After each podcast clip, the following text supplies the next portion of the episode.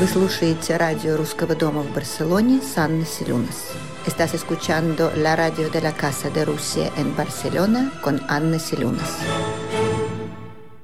Muy buenas tardes, queridos uh, espectadores. Hoy uh, tenemos un invitado muy especial, uh, que es Félix Rillera, director de la Fundación Romea. Y aparte, ha sido director editorial del Grupo 62 de la Esfera de los Libros. Uh, dirigía el Instituto de las Empresas Culturales de la Consejería de Cultura entre 2011 al 2012. Estuvo al mando de Cataluña Radio entre 2012 y 2015. Ha sido profesor asociado de la Facultad de Comunicación Audiovisual de la Universidad Pompeu Fabra y también consejero del Consejo del Audiovisual de Cataluña, entre otras ocupaciones. Actualmente, Félix, aparte de dirigir la Fundación Romea, Compaginó su cargo del director editorial de Edilibros con el de codirector de la revista cultural Hansel y Gretel. Además colabora con varios medios de comunicación y es comisario de la Semana Barcelona Novela Histórica. Buenas tardes, Félix. Buenas tardes. Es que yo podría, es que claro, así nombrando, nombrando y nombrando, eso ya dices como quien dice, nos va a llevar todo el tiempo del, del programa, porque la verdad es que tu currículum es impresionante. Muchísimas gracias por, um, por estar con nosotros, con um, el Radio de la Casa de Rusia de Barcelona. Es un proyecto joven, pero por eso todavía más valoramos a, los invitados que están con nosotros en estos tiempos. Ah, primero, ¿cómo estás?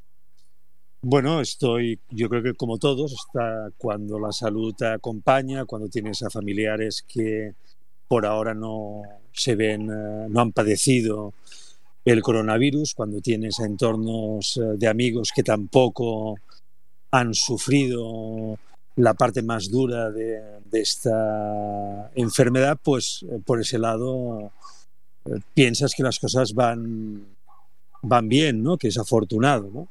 Eh, luego junto a esto hay todo el, problema que, que estamos viviendo la mayoría de la gente se dedica al ámbito de la cultura y es que desde un punto de vista profesional, desde un punto de vista económico, pues obviamente el, el efecto es, es muy grande y, y parece que va a ser sostenido en el tiempo, ¿no?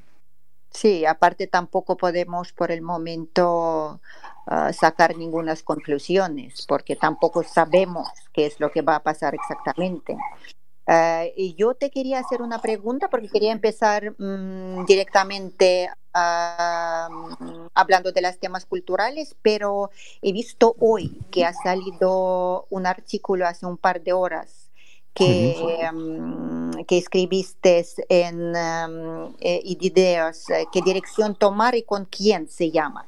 Y ahí, pues claro, me ha tomado la atención algunas cosas que estás diciendo. Por ejemplo, dices, son tantos los que se han puesto al frente para diagnosticar la forma adecuada de salir de la situación que cada diagnóstico nos debilita más, nos hace más enfermos y desválidos. Mm, por un lado, sí, estoy de acuerdo contigo, pero por otro lado, claro, mm, ¿cómo, ¿cómo, ves tú? Claro, como esto es una cosa totalmente novedosa, un virus nuevo, la situación que no hemos vivido nunca. También es bastante comprensible, ¿no? Que todo lo que sale a la luz, incluso pues eh, eh, lo que están investigando los médicos, los virusólogos, ¿no? Todo esto, claro, nos lo, mm, eh, nos lo ofrecen, como quien dice, toda esta información a nosotros. Luego la cuestión, ¿qué hacemos con ella? Sí, bueno, vamos a ver, hay algo que está muy presente en nuestra cultura desde hace ya muchos años, que mm, somos una cultura, eh, hablo de la cultura occidental, ¿eh? Eh, que está muy centrada en una sobreexposición de diagnósticos y de estudios y de datos, ¿no?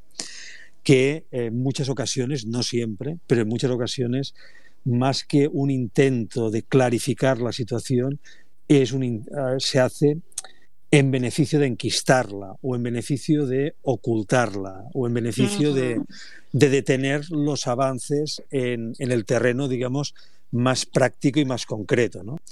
Por eso yo planteaba que un exceso de diagnóstico eh, tiene una, un, problema y es que si todo el mundo desde sus diferentes atalayas se dedica a diagnosticar cómo y de qué manera afrontar eh, el problema del coronavirus, tanto desde su punto de vista sanitario como desde el punto de vista económico y político, nos vamos a encontrar que vamos a tener un, exceso de, de informaciones que no siempre irán en la voluntad de desvelar realmente qué políticas son las más adecuadas para encarar esta difícil situación. ¿no? Por eso yo hablaba, digamos, del problema de un sobrediagnóstico eh, que no estuviera directamente relacionado cómo y de qué manera actuamos para salir de esta crisis. Y voy a explicarme un poco mejor.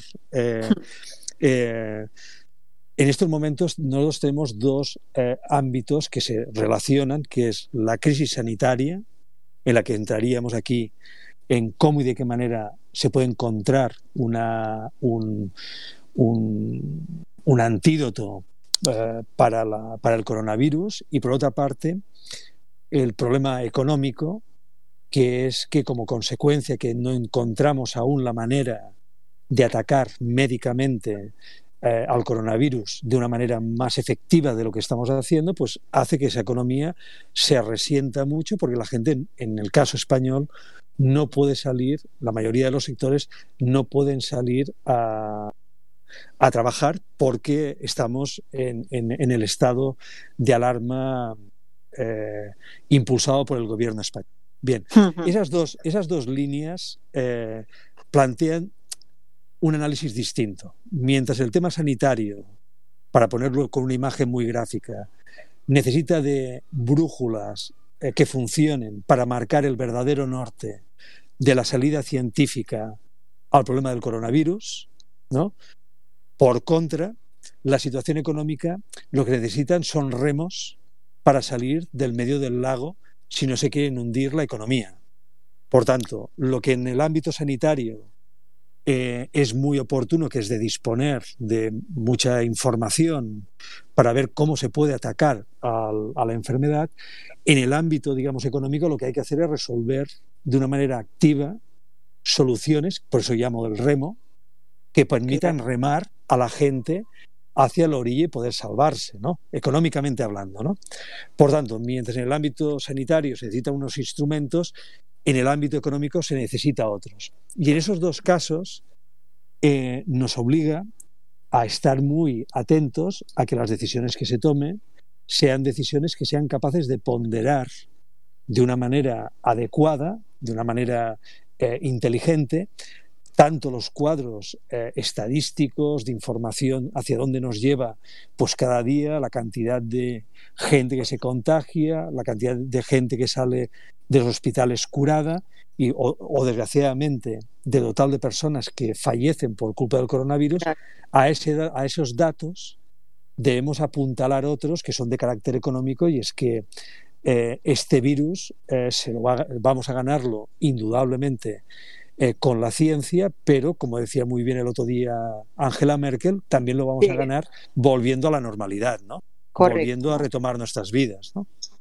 Lo que pasa que tampoco, vamos a ver, tampoco es fácil, no es fácil yo creo que para ningún gobierno, porque tú estás hablando también que en Alemania son conscientes que la vuelta a la normalidad es ya una realidad, pero mm, también supongo que bien sabes que esas normas que empiezan a aplicar ahora como apertura ¿no? de las tiendas, de museos, ¿no? de, de, algunos sitios públicos, incluso pues están comentando que Ah, los alumnos que tienen que pasar los exámenes finales también salen a los colegios, pero también diciendo que van a ver durante próximas dos semanas, van a ver cómo se va desarrollándose la situación y Ahora mismo, hace una hora, estaba hablando con mis familiares porque tengo una parte de mi familia que vive en Berlín y dicen que ya hoy en, en muchos medios dicen que, que se han precipitado mucho Igual que, por ejemplo, en Austria, que ahí ya se pueden abrirse los restaurantes, ah, los propietarios de los restaurantes han dicho que no, aunque les ha dicho el gobierno, esto estamos hablando de Austria, que la situación era super light, porque es un país de 10 millones de habitantes, se cerró rápidamente y bueno, habían en realidad pocos ah, casos, porque los, los, los, propietarios de los restaurantes dicen que, que, que no, que no quieren porque, porque tienen miedo. Entonces, claro, eh, también estoy muy de acuerdo contigo que otro problema de esta sobrecarga de la información es este miedo colectivo que se expande. Sí, bueno, yo, yo, yo creo que el, el, eh, el otro día yo eh, planteaba de que a lo largo de la historia ha habido siempre una tendencia del hombre hacia el miedo cósmico hacia el miedo que da las grandes amplitudes del universo, ¿no? Eh, eh, los grandes desafíos que genera la naturaleza, ese medio cósmico, eh, paradójicamente ahora lo tenemos con un pequeño virus, ¿no? Es decir, que hemos pasado de tener miedo a las alturas, a las, a las grandes superficies inabarcables de, de la experiencia humana, ahora tenemos miedo ante algo minúsculo que no podemos ver si no es a través de un microscopio. ¿no? Eh, eh, eso es, es, eh, es, cierto, estamos ante, ante una nueva forma de miedo colectivo que se expresa en la necesidad, a través de un refugio que es estar confinados en casa, en la necesidad, digamos, de luchar contra ese virus, aislándolo de la, de, la, de nuestro día a día, de nuestra vida. ¿no? Eh, eh, eso es cierto. Pero de la misma manera que eh, un día entramos en nuestras casas y decidimos confinarnos porque el gobierno y, los datos daban y ponían encima de la mesa que estábamos ante una, primero, epidemia y luego una pandemia de mm. carácter planetario, y eso se hizo en base a planteamientos científicos concretos y a pruebas fehacientes de lo que había ocurrido también en China, pues probablemente deberemos salir a la calle con los mismos términos que entramos. Es decir, hmm. si entramos por la vía de ver lo que había ocurrido en China y ver lo que estaba ocurriendo ya en los hospitales españoles, eh, y por tanto que desde el punto de vista sanitario se veía claramente que estábamos delante de una pandemia, pues ahora deberemos salir estando en condiciones de poder decir, también desde el ámbito científico, de que podemos salir extremando la seguridad, pero siendo seguros salir a la calle.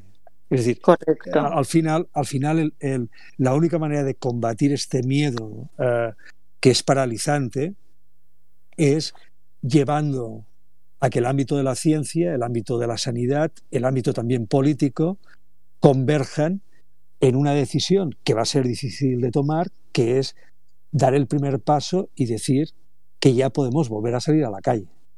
Y eso se tendrá que hacer. A partir de que los datos lo, lo corroboren y, permita hablar en esos términos, ¿no? Claro. Pues em, bueno, imaginamos que ya hemos salido a la calle, entonces eh, pasamos, sí, pasamos del tema del eh, eh, virus al tema, a los temas culturales. Y tú como director de la Fundación Romeo, ¿no? Que llevas poco tiempo mm, ocupando ese, puesto. Un año, ahora casi era un año que, estoy en ese cargo, sí. Correcto. ¿Podrías comentar un poco sobre, hablar un poco sobre este tema de las, de las cosas que, que, estáis haciendo en la fundación? Bueno, yo, yo creo que es interesante eh, explicarlo porque precisamente la, Fundación Romea, que es la fundación que lo que busca es eh, favorecer las artes escénicas, promocionarlas, difundirlas, uh, dialogar entre ellas, eh, se hace en un teatro, en un teatro que es el teatro, eh, el segundo teatro más antiguo de Barcelona, mm. un teatro que tiene mucha historia eh, y por donde han pasado las, los grandes dramaturgos y las grandes actrices por ese teatro. En este, en este teatro tan especial de la ciudad de Barcelona, que está en la calle Hospital, es interesante hablar de esto hoy porque precisamente la Fundación Romea plantea algo muy distinto a lo que suele ocurrir eh, en el ámbito, digamos, eh, de la escena habitual, que es que tú ves una obra de teatro. La Fundación Romea no programa obras de teatro, sino que programa reflexión en el entorno de las grandes cuestiones que hoy de alguna forma conforman lo que llamaríamos los grandes ejes del ámbito contemporáneo, ¿no? Eh, el ámbito de la creación, el ámbito, digamos, medioambiental, los retos creativos, eh, em, las relaciones entre las distintas disciplinas, eh, y eso lo hace a través de generar acciones con artistas muy notables de la escena artística española y catalana, ¿no? gente como Gino Rubert, como Eduard Márquez, como Serge Labert, como Albert Serra, que hacen experiencias, hacen em, acciones en, la Fundación Romea, en el Teatro Romea, donde eh, lo que hacen es intentar explicar eh, sus preocupaciones desde un punto de vista que no son estrictamente teatrales, sino que intentan abrir ¿no? el ámbito de la discusión a unos territorios que complementan la propia experiencia del teatro. Y digo que es interesante hablarlo hoy porque creo que de la experiencia que estamos viviendo ahora eh, a nivel eh, social y a nivel político por culpa del coronavirus, nos damos cuenta, tal vez ahora más que nunca, de la importancia de, disponer de instrumentos como la Fundación Romea, que lo que hacen es ralentizar la mirada sobre el mundo cuando todo el mundo lo que tiende es a sobreexcitarse mirándolo, ¿no? Pues en estos momentos disponer de, algo tan atractivo como es la, Fundación Romea, que lo que hace precisamente es detener un poco el tiempo eh, de las cuestiones más em, de urgencia y plantear el foco en temas que gracias a la capacidad que tiene la Fundación Romea de dedicar una serie de recursos, de tiempo y de organización a poderlo reflexionar, lo saca de ese tiempo dislocado, lleno de, interferencias en el día a día. ¿no? Claro, pero ahora en estos momentos está, estáis cerrados, ¿no? ¿no? estamos cerrados. Ahora la única cosa que se puede hacer en la Fundación Romea es entrar en la página web y poderse, porque lo tenemos todo eh, digitalizado, poder ver las acciones que hemos hecho durante los últimos meses, ¿no? ¿Y, cuál, ¿Y cuáles son vuestros planes eh, después de? Ahora con todos los cambios que vayan a, producirse, porque, porque tampoco tenemos claro cuándo se vayan abriéndose, por ejemplo, los teatros. Dicen que eso será una de las últimas cosas, como quien dice, después de que salgamos de, esta cuarentena. De hecho, de hecho, por ejemplo, si estamos hablando de, de conciertos musicales y de giras, Ah, tengo amigos en este ámbito que están hablando que van a volver a la normalidad, entre comillas, a partir del enero de 2021. ¿eh? Sí, yo, yo, creo que, yo creo que el, el, hecho de que ahora la Fundación Romea, lógicamente, como cualquier otra entidad que, que, hace sus proyectos a nivel público, pues no pueda estar eh, funcionando con normalidad, no y, no saber tampoco, como muy bien tú has dicho, cuándo vamos a poder volver a esa normalidad, nos obliga a trabajar en dos direcciones. Uno, en tener un plan continuo de reprogramación de esos proyectos que han quedado en el aire para poderlos hacer en el futuro, en el futuro inmediato. Y dos, eh, analizar eh, con lo que ha ocurrido qué otros aspectos deberíamos empezar a trabajar para concienciar a, nuestro público y a la gente que quiere entrar en una discusión en términos de, del mundo de las ideas, del ámbito del pensamiento, ¿qué otro, qué, cuál va a ser la agenda de los próximos años desde un punto de vista social, artístico y político, que es en definitiva lo que nosotros nos vemos obligados a, a interrogarnos. Y me parece que en estos momentos es el, en el campo en el que yo me estoy moviendo, que es replanteándome pues eh, de cara a, septiembre o diciembre o enero, cuando sea el momento, cuanto antes mejor, podernos replantear qué otros temas debemos poner encima de la mesa, en ese caso encima del escenario. Correcto, que por el momento entonces tampoco está claro, ¿no? Lo, lo, no, no, no. Claro. No, ya, no, y además creo que eh, estamos aún en una fase tan embrionaria Correcto. de ese proyecto de vuelta a la normalidad que cualquier, eh, no, sí, cualquier, cualquier plano, hipótesis en realidad... es, sí, es un poco un poco etéreo, ¿no? no se perdería. Sí, ¿eh? Totalmente.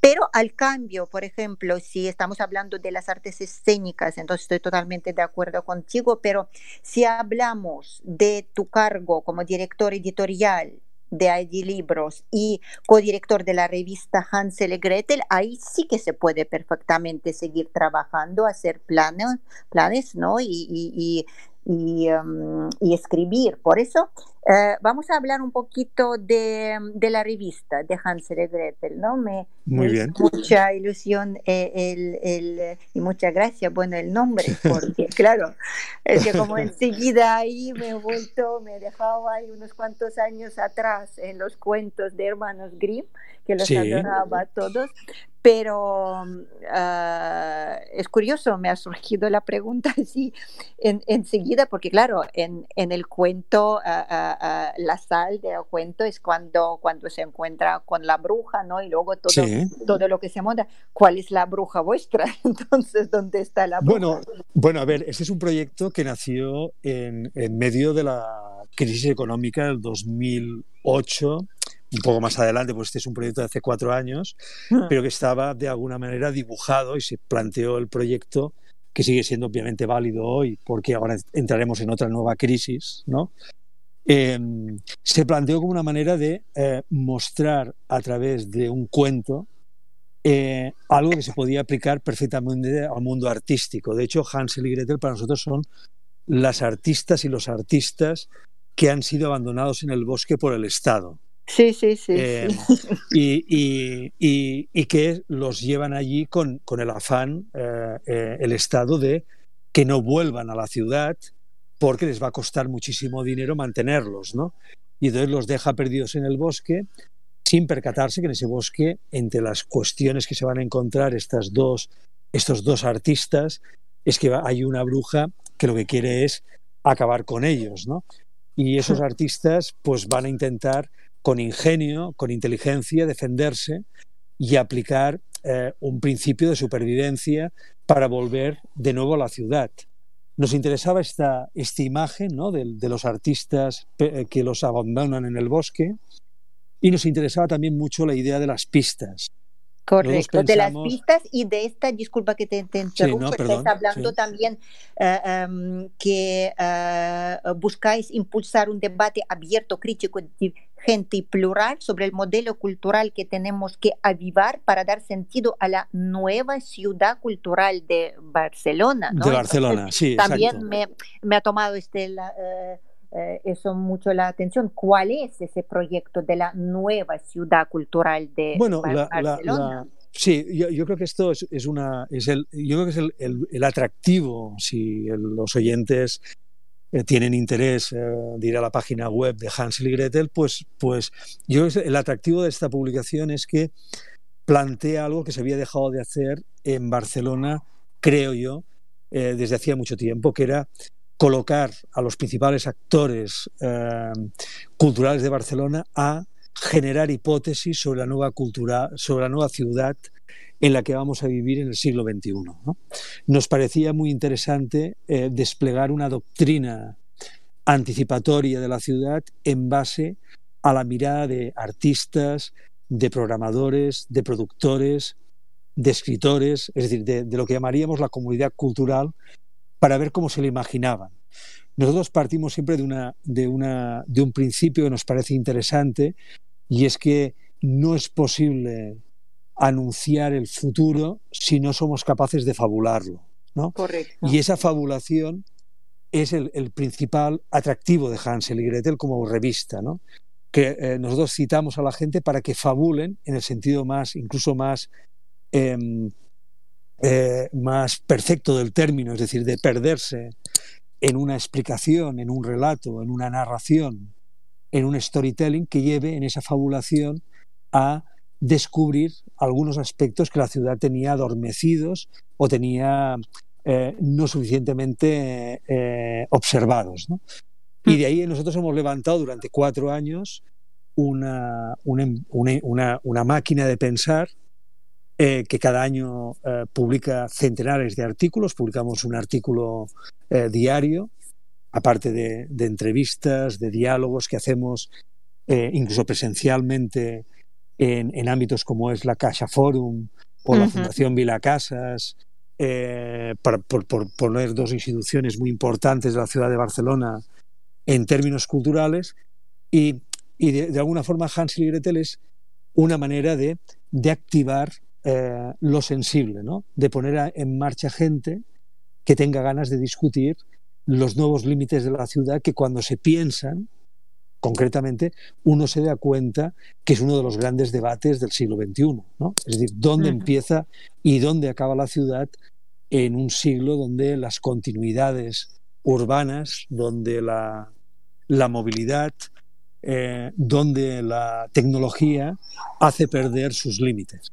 Correcto. Más la situación actual, porque también decís que consideramos indispensable reclamar a la política mayor atención, compromiso y decisión a favor de la cultura, ¿no? Porque no vamos a olvidar también toda la movida de la situación actual de Barcelona, que obviamente, que obviamente también puede afectar, creo que afecta, ¿no? A la cultura, de eso hablaremos un poquito un poquito más adelante, ¿no? Entonces, también este bosque uh -huh. de lo que estamos hablando, sí, volviendo sí. al cuento de Hansel sí. y Gretel, ¿no? Bosque, como, como, como, como decís vosotros, sin propietario ni guardabosque, ¿no? Un lugar de encuentro. Mm, eso es eso es posible en, eh, en, el mundo cultural, ¿verdad? Bueno, en, en, en, otras, en otros ámbitos creo que no, pero, pero en el mundo de cultura es curioso, pero, uh, pero esa frase me ha gustado mucho porque creo que eso es uno de los pocos, uh, pocos ámbitos en la vida donde sí que podemos estar en este, en este bosque sin propietario ni guardabosques, ¿no? Donde cada uno se puede expresarse como quiera, decir lo que quiera, ¿no? Sí, yo, yo, lo, has, explicado muy bien y añadiría a tu, a tu observación y pregunta eh, algún detalle más. Es decir, no, nosotros pensamos eh, en ese esfuerzo de generar eh, imágenes, ¿no? metáforas, mejor dicho, para, para para entender la ciudad y cómo nos movemos en este siglo XXI tan incierto, nosotros planteamos que no debemos olvidar que el siglo XXI eh, es un siglo donde se está produciendo una dialéctica entre la ciudad y el bosque que uh, no habíamos uh, conocido hasta ahora. Es decir, en estos momentos la ciudad se está emboscando y el bosque se está amurallando. ¿No? Correcto. Eh, eh, me explicaré mejor. Es decir, en estos momentos hay una cierta fascinación por parte de políticos, por partidos políticos, por volver a levantar eh, murallas, por volver a señalar que vienen los bárbaros, ¿no? Mm. de, de, de, de, establecer un perímetro de seguridad, ¿no? Ante las hordas que van a intentar uh, eh, en definitiva. Las hordas eh, atacar, imaginarias. ¿eh? Sí, Las hordas, imaginarias, imaginarias, sí, sí, sí, sí, como, como en el desierto de los tártaros. Uh -huh. de, de, Busati, ¿no? Como en el, en el, sí. en el mar de las Sirtes de Julian Craig, ¿no?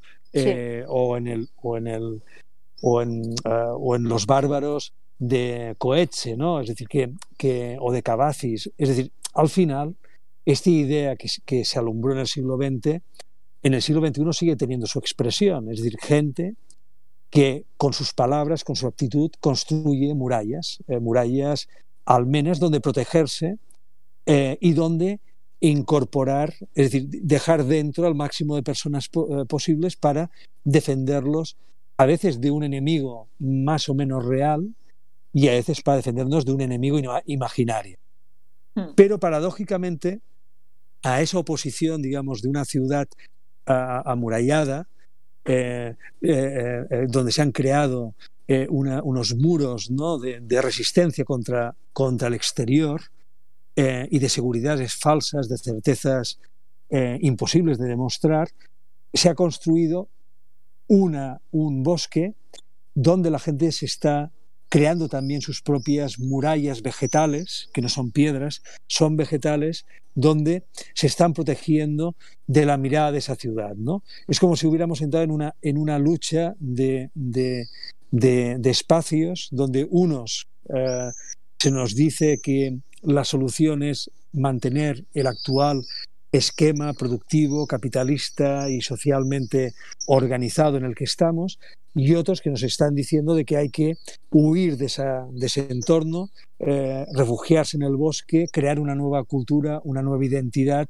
nacida de otros principios que confrontan ese modelo de la ciudad siempre ligada al progreso, siempre ligada al desarrollo, siempre ligada a, mayores metas tecnológicas y, y, y, de experimentos sociales y políticos. ¿no? Creo que eso es una, una, una situación bastante uh, interesante de analizar porque estamos viendo que hay verdaderos colectivos que han vuelto al bosque y hay verdaderos colectivos que están construyendo y están funcionando desde el interior de las murallas de la ciudad. Lógicamente esto son imágenes, nadie está construyendo murallas lógicamente en la ciudad de Barcelona o en otras ciudades. Lo cual no quiere decir que desde el punto de vista imaginario eh, no estemos eh, trazando piedra a piedra, ¿no?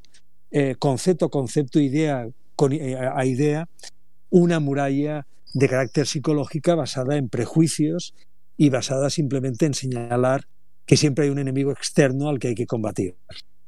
Otra pregunta, volviendo sí. al, um, al um, tema de la fundación, pero de ahí me gustaría, como he visto que uh, vosotros, uh, quiero decir tú y Lucia Holmes, ¿no? que sois sí. los responsables de la plataforma cultural Hansel y Gretel, ¿hay sido también um, uh, consultados por los promotores de Hermitage sobre los aspectos al favor en contra de la nueva galería, que es una historia bien aparte que lleva creo que yo no sé cuántos años, 10, 12 uh -huh. años, ¿no? Con el sí. tema de la uh, construcción y apertura de um, sucursal del famoso Museo Ruso de San Petersburgo, Hermitage, uno de los más uh -huh. importantes, e impactantes del mundo. Entonces me gustaría mucho también um, escuchar tu opinión sobre sobre este tema porque también he encontrado algunos artículos en Hansel y Gretel que estaban relacionados sobre el tema de Hermitage y um, también conozco a la gente que, que, que, que, están en este proyecto. ¿Cuál es, ¿Cuál es tu opinión? Porque el último informe ha sido negativo. No, bueno, mm. en, en, en, realidad han sido cuatro informes ¿no? de expertos que han valorado negativamente el proyecto. Y, y, pues ahí yo sé que hay también temas de ubicación porque el puerto de Barcelona uh, donde tenía que haberse construido el, el edificio dicen que um, es muy vulnerable y pueden ser hasta inundaciones que para el tema de turismo etcétera etcétera etcétera uh, ¿cómo podrías comentar tú este tema y tu opinión también sobre el rechazo de la construcción y de, y de de apertura del, del Hermitage en Barcelona, hablando bueno, de la nueva ciudad de Barcelona sí, también sí. que viene a caso. Bueno, en, en, en primer lugar, el, el, la, la, la, crisis, si se puede denominar así, del proyecto del Hermitage en Barcelona no es distinto a una característica de la ciudad de Barcelona que tiende a problematizar sí. cualquier nuevo proyecto cultural, ¿no? Esto Correcto. es una tendencia eh, en la ciudad, igual que otras ciudades, pues tiene una relación con, con los nuevos proyectos, eh, si tú quieres, más, menos, menos problemática y, y, y tal vez más, eh, más de diálogo. Aquí la problematización en las operaciones culturales es una cuestión eh, que, se, que ocurre siempre, ¿no? Ha ocurrido, ocurre aún hoy con la Sagrada Familia, ocurrió en su momento con la con el proyecto del MENAC eh, eh, y, y, intentar colocar allí el, el, Michó, que es una de las grandes obras de, de, Tapias, que al final no se pudo colocar. Ocurrió también con el, con el, uh, el monumento de Subirach a, a, Masía. Eh, ha ocurrido con, la, con, el, con con el espacio Santa Mónica de Barcelona, ocurrió con la puesta en marcha de la Filmoteca de Cataluña, es decir, Barcelona eh, ocurrió con el MACBA, que aún sigue habiendo un debate encendido sobre eh, temas de, ubicación de, su nuevo, de su crecimiento como, como centro cultural.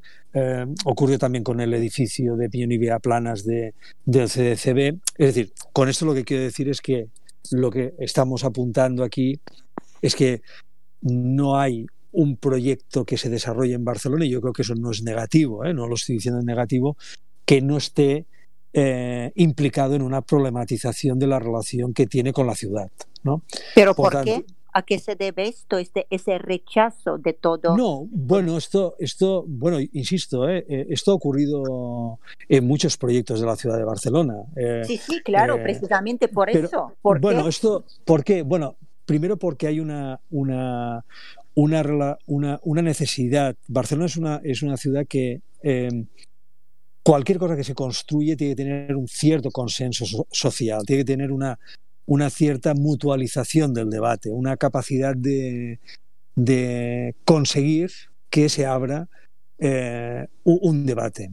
Ese debate, que muchas veces puede eh, parecer negativo, cuando se es capaz, digamos, de escuchar bien lo que se dice, de, interpretar bien eh, cuáles son los elementos en los que hay, eh, digamos, diferencias, uno se da cuenta que lo que se está convirtiendo es que ese problema se está convirtiendo en un diálogo fructífero, interesante y positivo para ese proyecto. ¿no? Eh, no, no, creo que en el caso del Hermitage estemos en una realidad muy distinta, eh, y probablemente la gran oportunidad de este proyecto, que yo creo que, que, Barcelona eh, le, puede resultar muy atractivo eh, culturalmente. para la ciudad. yo creo, pero es una opinión muy personal, creo que lo que hay que conseguir es encontrar la forma de, de hacer ver a todos los actores que hoy son críticos con el proyecto y que algunos probablemente tienen razones objetivas para poderlo plantear, em, eh, llevarlo a un terreno de discusión donde las ideas y las opiniones y el debate sobre cómo y de qué manera se tiene que hacer se puedan hacer de una manera eh, constructiva y aportando a la ciudad de Barcelona nuevos recursos de interpretación de sus límites culturales. Y yo creo que en este sentido el Hermitage los amplía y permite en, el, en, el, en, la parte, digamos, del litoral de la ciudad de Barcelona incorporar de una manera muy interesante una, una dotación cultural de primer nivel internacional que podía dar sentido y, continuidad a, otros proyectos que el litoral de Barcelona necesita para, de alguna manera, compensar eh, ese litoral que hoy está muy, muy centrado en el ámbito de, un turismo masificado y, de una oferta de ocio y entretenimiento donde la cultura en ese espacio del litoral ocupa muy poco lugar. No digo que no ocupe porque hay algún proyecto eh, obviamente en el litoral que, que, que, va en esa dirección, pero no con la capacidad que tendría el Hermitage de establecer ahí un nuevo código de interpretación del litoral de Barcelona. Porque es que, claro, el ejemplo, por ejemplo, el ejemplo de Hermitage de Ámsterdam, que se abrió hace mm. dos años, ese febrero se celebró dos años, eh, tiene muchísimo éxito. Y esto estamos hablando de Ámsterdam, que como bien sabemos es una ciudad que está eh, hinchada de los museos, ¿no? Desde la pinacoteca hasta todo, todo lo que ofrecen pues no sé, mm, creo que creo, esta es mi opinión personal, que ah, para Barcelona en general, porque si, si incluso estuviésemos hablando de Madrid, yo podría entenderlo, ¿no? Porque Madrid tiene museos ah, de, de, nivel eh, de la importancia mundial, ¿no? Entonces, pues, como quien dice, vale, uno, uno más, pero yo creo que para la ciudad de Barcelona podría ser un proyecto muy, muy atractivo, por supuesto, pero, pero bueno, yo, yo no sé a qué se refería a uno de los tenientes de alcalde cuando decía que los proyectos deben adaptarse a la ciudad y no la ciudad a los proyectos. Supongo que igual pues la gente que están detrás del proyecto de Hermitage pues tienen que optar por un edificio más, eh, más modesto, algo así, no lo sé, tampoco. Bueno, en todo, en todo, en todo, en todo caso, yo mm, soy de la opinión de que un nuevo espacio cultural en la ciudad de Barcelona, como podía ser el Museo de Hermitage Barcelona, no de Barcelona, yo creo que ese debería ser un elemento interesante ah, de reflexión. Es decir, Hermitage Barcelona es distinto al Hermitage de Barcelona. Eh, debería basarse precisamente en entender eh, la posición de aquellos que en estos momentos establecen eh, dudas sobre el proyecto. Yo creo que no hay que tener miedo a esas dudas y hay que, desde mi punto de vista, por lo que yo he podido ver del proyecto, creo que hay argumentos muy sólidos para poder defender que ese es un proyecto interesante para la ciudad de Barcelona. Hay factores que yo creo que son objetivamente mejorables en términos de cómo comunicas el proyecto creativo expositivo del, del, proyecto, ¿no? Eh, que yo creo que en eso se podría mejorar en ese, en, ese, en ese punto.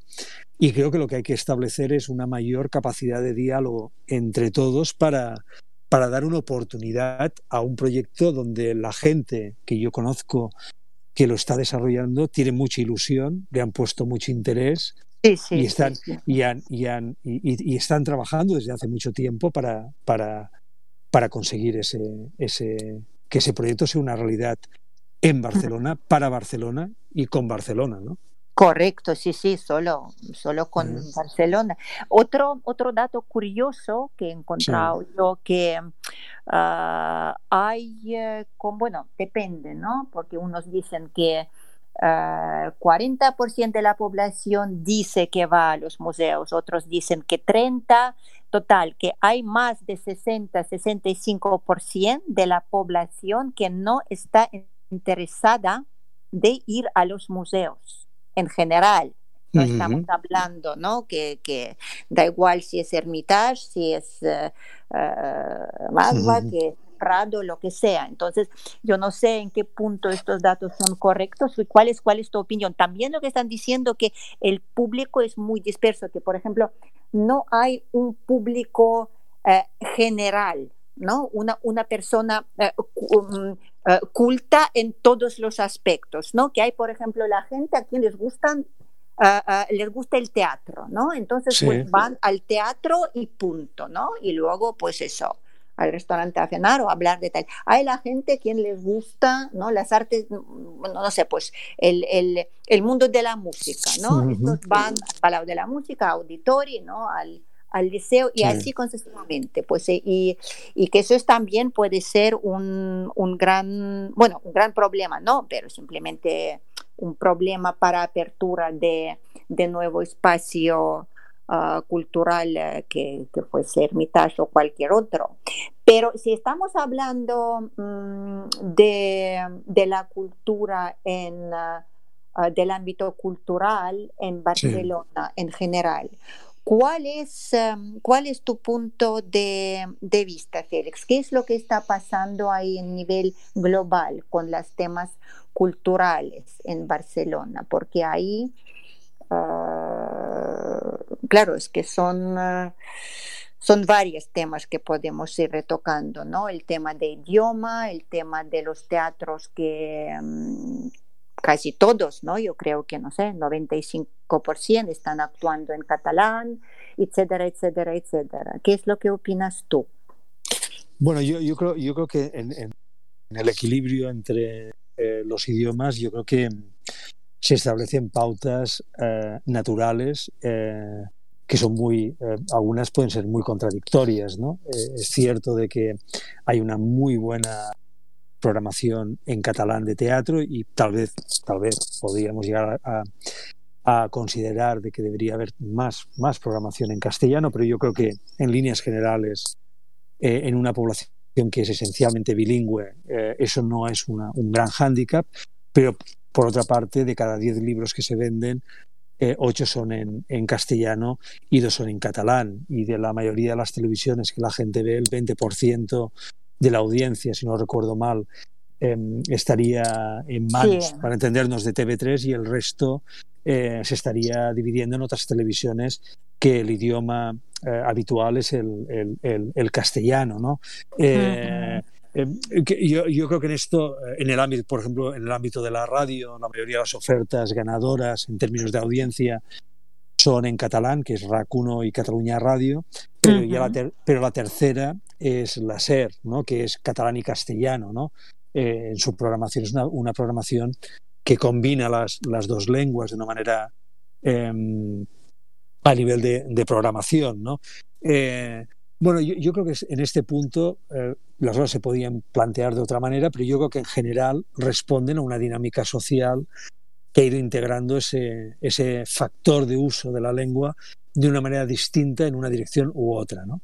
Em, desde el punto de vista más general, digamos, de, del sector cultural, yo creo que aquí hay una, un elemento de fondo eh, y es cómo eh, el, ámbito de la política considera eh, la cultura, si lo considera como un elemento determinante para la construcción cultural de su país,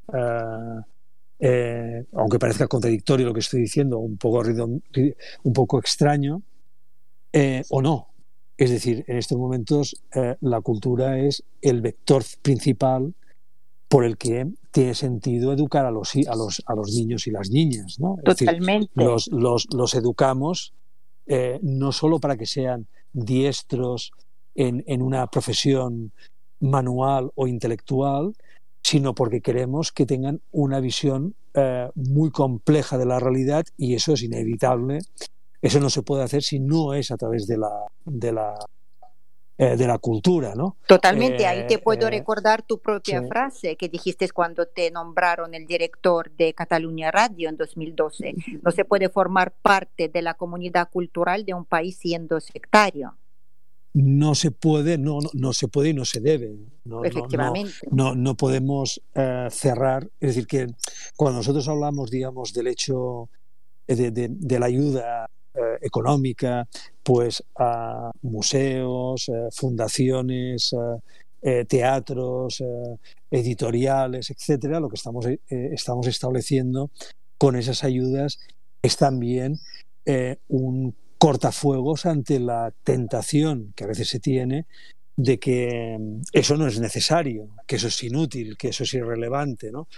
Y todos sabemos a lo largo de nuestras vidas, ahora, ahora tenemos un, momento de, esos momentos de nuestras vidas, que si no tuviéramos la cultura a nuestro lado, no tuviéramos conocimiento, no tuviéramos eh, em, capacidad crítica que nos ha dado la cultura a través de lecturas de libros, de ir a exposiciones, en, definitiva, incluso de tener conversaciones como la que estamos teniendo eh, eh, tú y yo en estos momentos, pues nos encontraríamos desvalidos, desorientados, ah, eh, fuera de juego, no sabríamos muy bien, estaríamos noqueados. ¿no? Eh, bien, pues la cultura es un, elemento esencial para precisamente las para, para que cuando hay momentos tan difíciles la gente disponga de una herramienta que no corta en el sentido físico del término, pero que tiene una gran capacidad de de defendernos ante, ante, ante los retos en los que nos estamos eh, eh, midiendo, ¿no? Eh, y, que, y, que, y, que nos, y que podemos tener capacidad de poderlos afrontar porque antes que nosotros otros lo afrontaron. Y eso está en los libros, está en la pintura, está en la expresión, en, en, los dramaturgos, en las obras de teatro, por tanto, ¿no? Eso eso lo estamos, lo podemos constatar a través del cine, ¿eh? ¿no?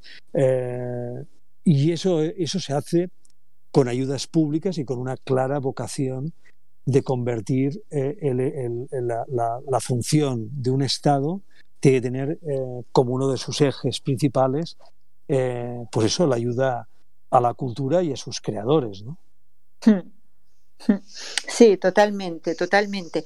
Y mm, la relación entre entre Barcelona y, em, y, Madrid, por ejemplo, en el ámbito cultural o algunos proyectos eh, para el futuro, para 2021, porque yo sé, por ejemplo, que el MNAC eh, prepara una gran exposición sobre Gaudí, ¿no? que era sí. también en Caixa Forum en Madrid, el Museo de Orsay en París, y hay también, bueno, algunas cosas que, mm, que, van, eh, que van así produciéndose, ¿no? Como quien dice, para alcanzar una solución al conflicto entre Cataluña y España, ¿no? Porque yo creo que sí, si vamos a ir a trabajar en este ámbito cultural, que, que, que se van a producirse uh, más proyectos culturales, eso puede ser un, un, un gran paso, ¿no? Porque en realidad cultura, sobre todo dentro de un país no, no tiene idioma, ¿no? No, uh, no,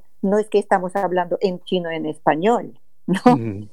Sí, uh, sí, uh, vamos a ver, eh, ya hay mucha gente que está trabajando en, en una eh, eh, intento de teorizar lo que llamaríamos un planteamiento geocultural en el sentido de que el futuro se van a definir, de hecho ya se está definiendo en términos de áreas de influencia cultural o de áreas de relación cultural, como es el caso de Barcelona y Madrid. Es evidente que hay unas, unas enormes eh, complementariedades eh, que, puestas en juego, darían una gran potencia cultural a esta área, que es una área que se mueve en unos 600 kilómetros, eso no es nada actualmente, y que pondría en relación a grandes museos que tiene Madrid y que tiene, y que tiene Barcelona en un, en, un, en un diálogo que favorecería también eh, un mayor flujo de un turismo de calidad capaz de interesarse por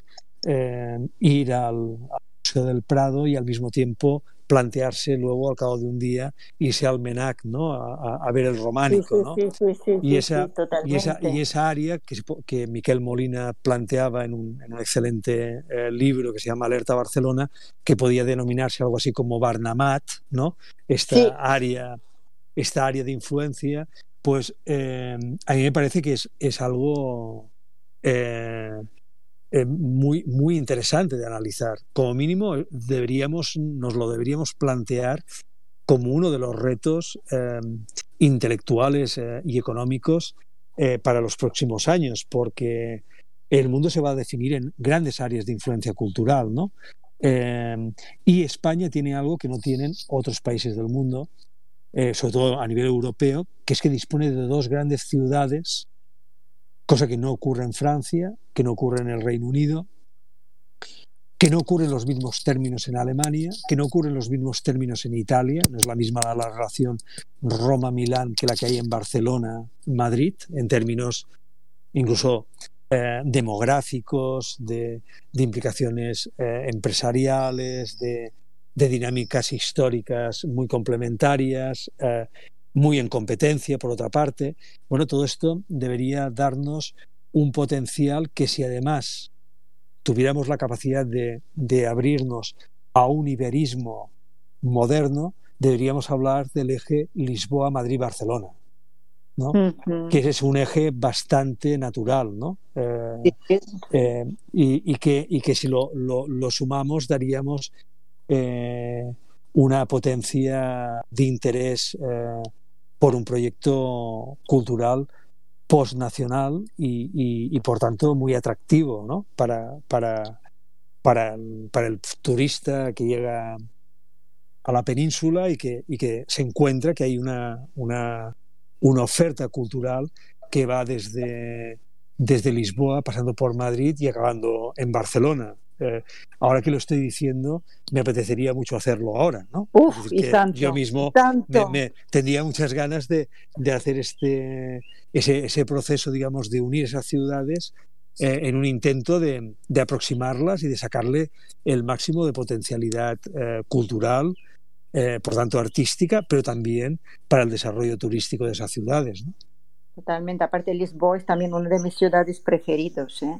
Entonces, sí, sí. sería un proyecto, uf, un proyecto, madre mía.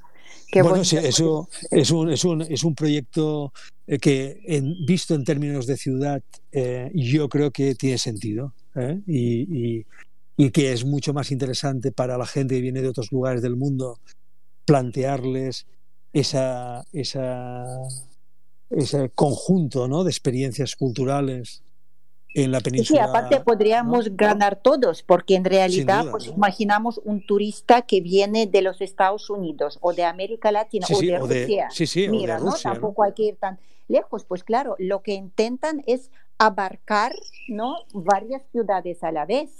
Para pues aquí abarcarías, claro. aquí abarcarías en una casi en una línea recta que luego te conduciría inevitablemente a París y de París te, te llevaría a Bruselas y de Bruselas te llevaría a Berlín y de Berlín Sí, es decir, que, que harías y, y, que acabarías en Moscú, ¿no? Es decir, pero, pero, pero es evidente que aquí hay una, una, una línea de ciudades, además, que, son, que, que, han, que, han, estado en diálogo permanente a lo largo de su historia. Claro, que eso también es un, muy importante. Sí. Oye, pues para ir terminando, también sí. esa frase tuya que el único litigio que se gana es aquel que no llega a celebrarse gracias a la capacidad de acuerdo y confianza entre las partes, ¿no? Eso lo podríamos aplicar perfectamente a la situación también actual, a la situación cultural, a la situación política, ¿no? Y pues mi, mi gran deseo, eso que, que este que llegue este momento cuando podríamos salir, cuando podríamos volver a la vida cultural, a la vida diaria, a, a escribir, a ir a los teatros, a escuchar la música, a abrazarnos. Elida, por cierto, te, te, felicito con, con, eh, con, San Jordi, que es... Que sí, es, es nuestra, nuestra diada. Claro, es una, claro, es claro. una diada muy importante y, y, y tanto. Y que, tanto. Y bueno, y que dibuja tanto ese estado de ánimo cultural al que antes eh, apelábamos, ¿no? Es decir, que la, de golpe porrazo una ciudad decide desplegarse bajo dos grandes principios rectores de una sociedad, que es los libros y las flores, ¿no? Sí. Eh, sin las cuales la vida se convertiría en algo probablemente insoportable, algo ¿no? Ay, esto ¿no? sería... Que, la, la, pero... pero pero bueno son dos dos materia dos, dos elementos muy importantes en la sociedad barcelonesa bueno y en la sociedad catalana no eh, sí, sí, sí, sí, eh, sí, sin duda no sin duda sin duda. Sí, sí, y San Jordi también coincide con, con um, aniversario de, bueno, es de muerte, pero de Cervantes, que esto es otro grande, ¿no? De la cultura mundial española, ¿no? Que también... Uh -huh han llegado. Entonces, muchísimas gracias, Félix, por, uh, por estar aquí. Te sí, deseo yo... a ti, a tus familiares, obviamente lo primero, que tengáis todos uh, buena salud, que estáis bien, que, que salgáis así con ganas de, de, vivir y de crear, porque la creación es una parte fundamental, creo, de nuestras vidas. Uh -huh.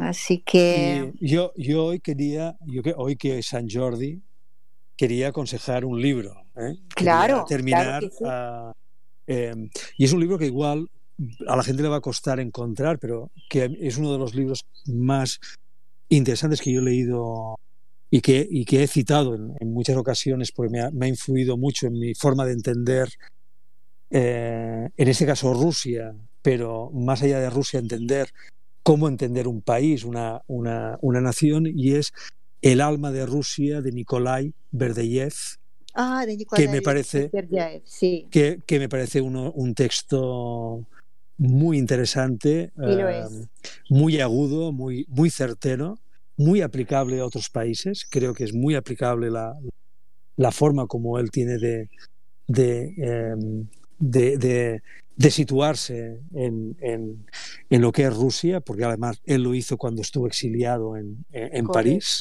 Sí, sí, y, el libro, y el libro me parece una